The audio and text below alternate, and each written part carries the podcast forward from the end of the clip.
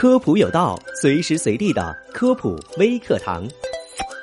车主们为了让车里空气更加清新，放置一瓶车载香水是很多人的习惯。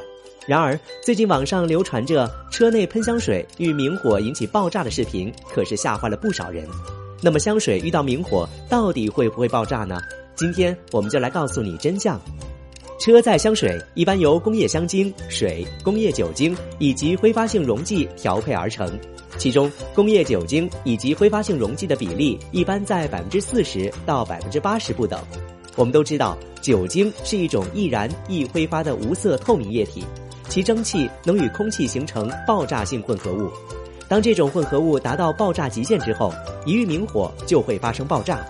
当车内温度过高时，比如炎热的夏季中午，车辆暴晒半个小时之后，如无降温措施，车内温度可超过六十五摄氏度，香水瓶内的酒精会加快挥发，产生更多的酒精蒸汽，增大瓶内的气压，就容易撑破香水瓶，发生爆炸。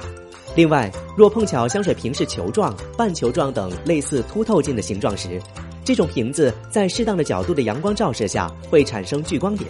聚光点的温度超过一百摄氏度，足以点燃香水中的酒精，也会发生爆炸。那么，如何避免车载香水爆炸呢？首先，应选购正规的、质量较好的车载香水，这样的香水瓶子质量也更有保障，瓶身存在瑕疵的可能更小，能够避免因瓶内气体膨胀而撑破瓶体。其次，应保持香水的挥发口通畅，如若挥发口堵住，瓶内气体无法出去。会导致瓶内压力增大，从而引发爆炸。最后，建议各位车主在炎热的夏季不要把车停放在阳光直射的地方，避免车内温度过高。好的，以上就是本期科普有道的全部内容，感谢你的收听，我们下期节目再见。